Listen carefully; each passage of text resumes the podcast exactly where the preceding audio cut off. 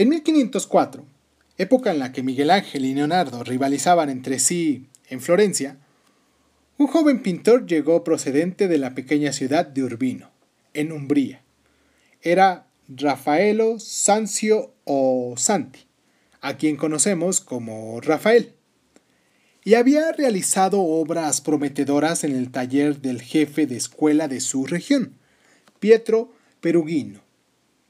Al igual que el maestro de Miguel Ángel, Guindarlayo, y el de Leonardo, Verrocchio, el de Rafael, Perugino, pertenecía a la generación de aquellos acreditadísimos artistas que necesitaban gran cantidad de hábiles aprendices para que les ayudaran a sacar adelante los muchos encargos que recibían.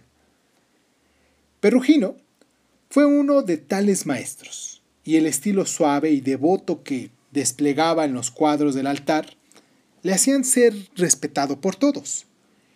Los problemas en que se debatieron a brazo partido y celosamente los artistas primitivos del 480, ya no se ofrecían a él muchas dificultades. Algunas de sus obras más admiradas muestran que supo conseguir el sentido de la profundidad sin romper la armonía del dibujo y que aprendió a manejar el esfumato de Leonardo, así como para evitar que sus personajes tuvieran una apariencia rígida y tosca. La ilustración 202 es un cuadro de altar dedicado a San Bernardo. El santo levanta su vista de un libro para mirar a la Virgen, que se halla ante él. La composición no puede ser más sencilla, y sin embargo, no hay nada rígido ni forzado en su casi geométrica disposición. Los personajes están repartidos de manera que forman una composición armónica en la que cada cual se mueve con serenidad y holgura. Es cierto que Perugino consiguió esta bella armonía a costa de alguna otra cosa. Sacrificó aquella reproducción fidedigna de la naturaleza en la que se esforzaron con tan apasionada devoción los maestros del 480. Si observamos los ángeles de Perugino, vemos que todos obedecen poco más, pocos menos, al mismo tiempo, un género de belleza creado por él y aplicado a sus obras con variantes siempre nuevas. Si contemplamos un número excesivo de ellas, podemos llegar a cansarnos, pero recordemos que no tenía por finalidad ser contempladas unas al lado de otras en la sala de los museos. Tomados aisladamente algunos de sus mejores cuadros, nos permiten asomarnos a un mundo más sereno y armonioso que el nuestro. En esta atmósfera fue en la que se educó el joven Rafael, dominando y asimilando con rapidez el estilo de su maestro. Al llegar a Florencia tuvo que enfrentarse con una ardua tarea de rivalidad, Leonardo y Miguel Ángel, uno mayor que él en 31 años y el otro en 8. Estaban creando nuevas concepciones artísticas jamás soñadas. Otros jóvenes artistas se habrían desalentado ante la reputación de esos gigantes, pero Rafael no. Estaba decidido a aprender. Debió de darse cuenta de que esto suponía en ciertos aspectos una desventaja. No poseía la vastedad enorme de conocimientos de Leonardo ni la fuerza de Miguel Ángel.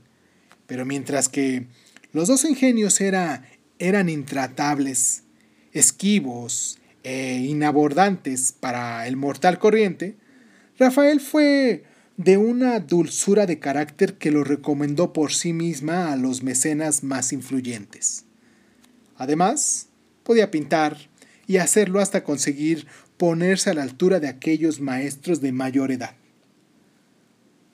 Las mejores obras de Rafael parecen realizadas sin tanto esfuerzo, que no se pueden relacionar con ellas la idea de una labor dura y obstinada. Para muchos, Rafael es solo el pintor de esas dulces madonas que han llegado a ser conocidas como pocas apreciadas entre sí, es decir, pictóricamente. La imagen de la Virgen, según Rafael, ha sido adoptada por las generaciones siguientes del mismo modo que la concepción de Dios según Miguel Ángel.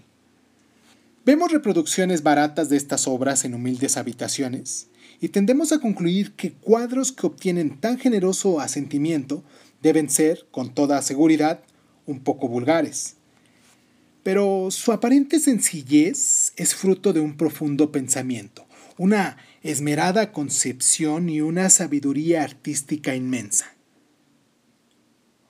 Una obra como La Madonna de Granduca, ahora saltemos a la ilustración 203, es, sin duda, clásica, en el sentido de que ha servido a incontables generaciones como canón de perfección, lo mismo que las producciones de Fidias y Praxítedes.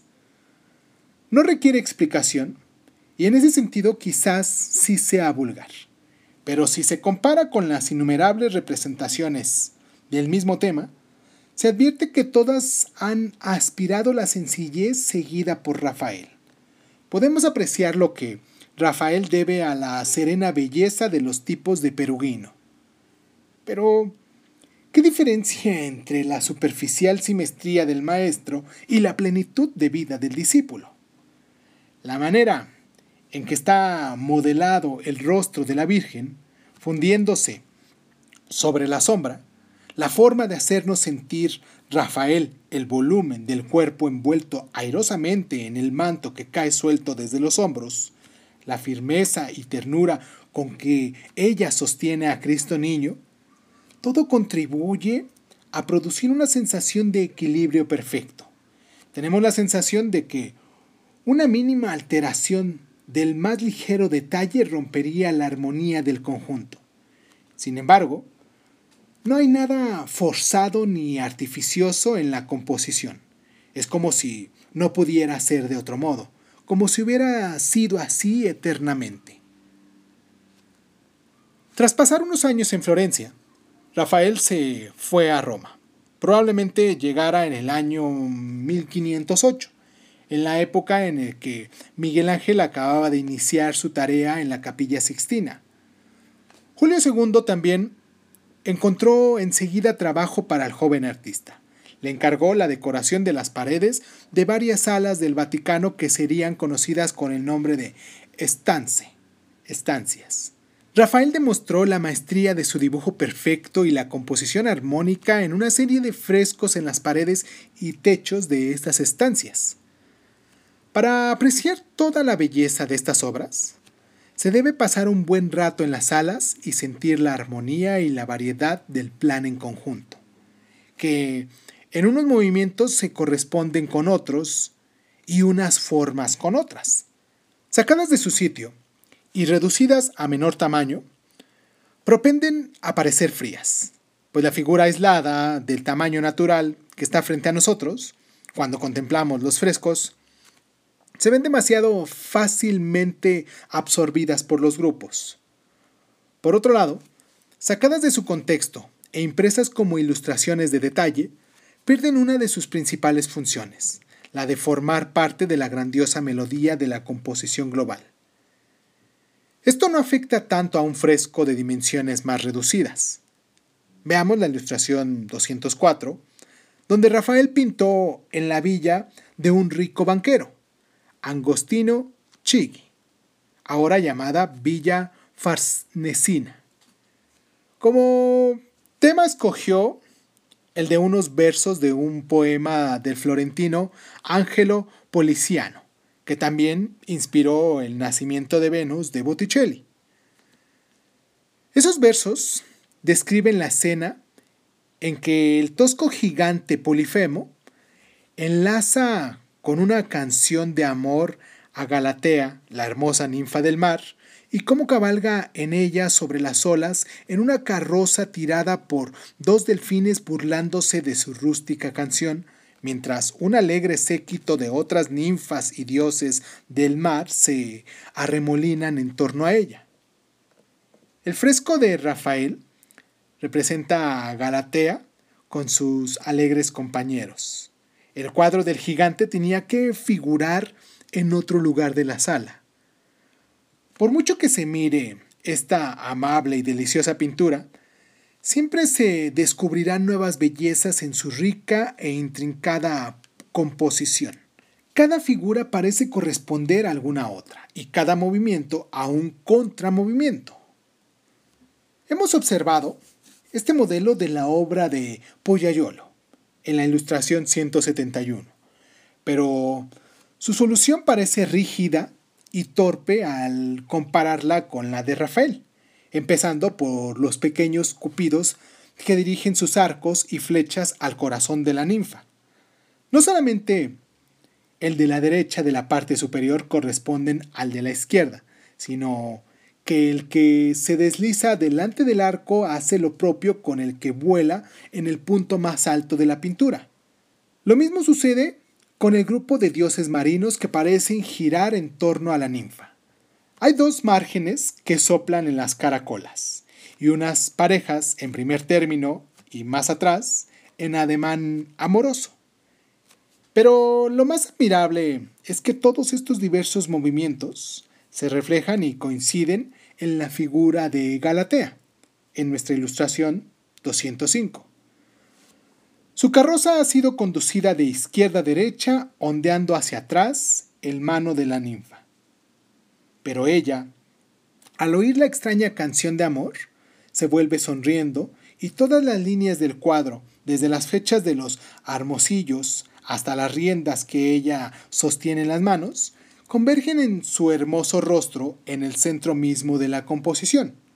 Por medio de estos recursos artísticos, Rafael consigue un movimiento incesante en todo el cuadro, sin dejar que desequilibre o adquiera rigidez.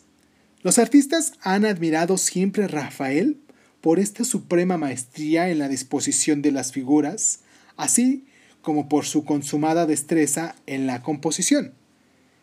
Del mismo modo que se consideró que Miguel Ángel había alcanzado la cima más alta en el dominio del cuerpo humano, se vio a Rafael la realización de lo que la generación precedente trató con tanto ahínco de conseguir, la composición armónica y perfecta con figuras moviéndose libremente.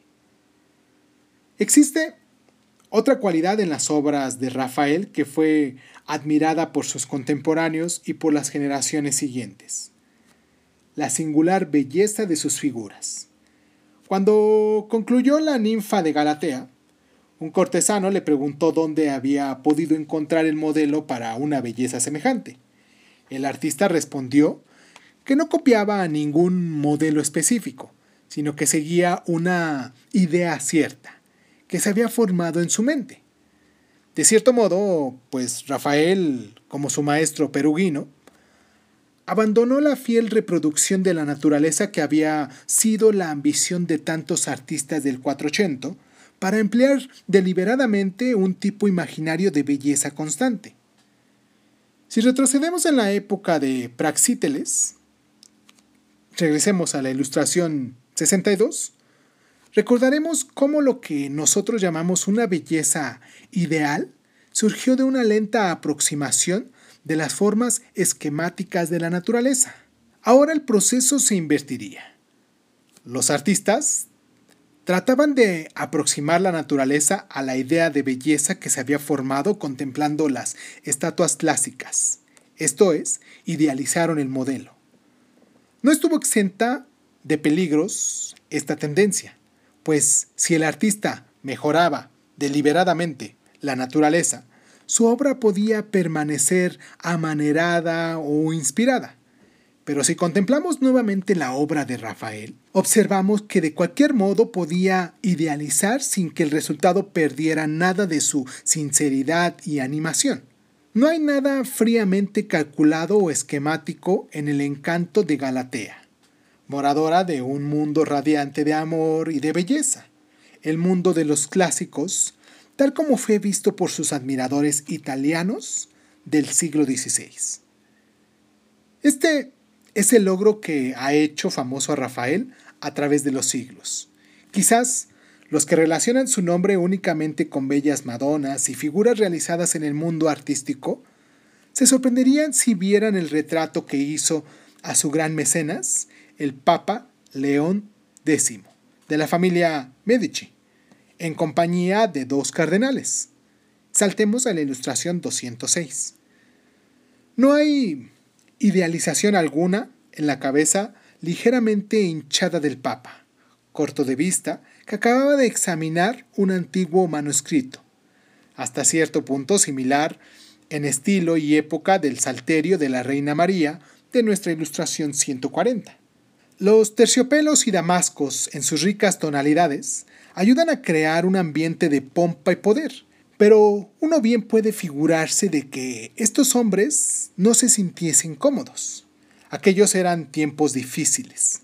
Recordemos que exactamente en la misma época en que fue pintado este retrato, Lutero había atacado al Papa por el modo en el que reunían fondos para la nueva Basílica de San Pedro. Y resulta que fue el propio Rafael a quien León X puso al frente de la construcción de este edificio tras la muerte de Bramante en 1514, con lo que se convirtió también en arquitecto, proyectando iglesias, villas y palacios y estudiando las ruinas de la antigua Roma. Pero a diferencia de su gran rival, Miguel Ángel, Rafael se llevaba bien con la gente y era capaz de mantener en funcionamiento un taller de gran actividad. Gracias a su sociabilidad, los eruditos y dignatarios de la corte papal la aceptaron como uno de ellos. Se hablaba incluso de que iba a ser nombrado cardenal cuando le sobrevino la muerte, en su trigésimo séptimo aniversario, casi tan joven como Mozart, habiendo acumulado en su breve vida una asombrosa diversidad de logros artísticos. Uno de los eruditos más famosos de su época, el cardenal Bembo, escribió el epitafio en su tumba en el Panteón de Roma, que dice así. Esta es la tumba de Rafael, quien en vida hizo que la madre naturaleza temiera ser vencida por él, y a cuya muerte, que también temiera morir. Esto fue Crónica Lunares. Espero que hoy, siendo 15 de octubre, viernes 15 de octubre, Veneris Dies, como lo tenemos aquí con el nombre de de este, esta sección de, Historia del Arte aquí en Crónica Lunares, Veneris Dice, 15 de octubre, pues hayamos aprendido muchísimo. Recordemos que este programa lo, lo tuvimos que dividir por su longitud en cuatro secciones. La primera fue la consecución de la armonía, que va a traer el nombre, ese mismo nombre, los cuatro, pero va a estar dividido entre la introducción que hicimos de Toscana y Roma en la primera mitad del siglo XVI y después nos saltamos a una pequeña biografía que se hizo de Leonardo, Leonardo da Vinci. De ahí saltamos a Miguel Ángel y terminamos esta tercera parte, esta cuarta parte, por decirlo de algún modo, con Rafael. Espero que te dé chance de regresarte en los programas anteriores para saber cómo llegamos ya al nombramiento de los personajes de, estos artistas, ¿no? El, realmente el nombre como artista, porque antes era el nombre de la obra, lo importante, la, la construcción, en este caso si era arquitectura o pintura, y esa, esa sorpresa que se da. Pero con estos eruditos, con estas personas, con esos artistas que conocían a la perfección las artes, valga la redundancia, mm, podemos ir descubriendo un poco más, hilando a lo mejor en determinado momento, por decirlo, eh, este, este salto que se dio en la Italia del Renacimiento. Y pues nada, les mando un abrazo muy fuerte a toda la gente que nos escucha, que se toma el tiempo para descargarnos. Les recordamos que se pueden suscribir con nosotros en esta plataforma donde ustedes nos están escuchando o nos pueden seguir en Crónica Lunares de Zoom como sí, como Crónica Lunares de Zoom en Facebook, perdón. ahorita me quedo clavado en, en hablar sobre el arte, sobre esto que estamos diciendo que a lo mejor las presentaciones del programa pues como que los dejo de lado, pero no importa. Ustedes saben que nos pueden seguir en YouTube. Me gustaría que, les dieran seguir ahí para que pues se, vaya ampliando y, y muchas más personas, muchos más lunares puedan ir aprendiendo junto con nosotros. Y en Instagram Recuerden que van a estar todas las imágenes, están ahí presentes todas y cada una de las imágenes de las cuales hablamos en este programa. Y pues nada, les mando un abrazo muy fuerte, donde sea, donde sea que me estén escuchando. Espero que tengan un buen fin de semana, hoy siendo 15 de octubre, como les decía hace un momento. 15 de octubre, Veneris Dies, 15 de octubre. Ya estamos a, a mediados de mes. Y pues mm, les agradezco que me descarguen, que nos descarguen aquí en Crónica Lunares, que nos lleven con ustedes, que nos presten un poquito de su atención, de su tiempo de vida que tienen. Y pues muchísimas gracias. Ah, por cierto, yo soy Irving Sun y pues muchísimas gracias. Muchísimas gracias por estar.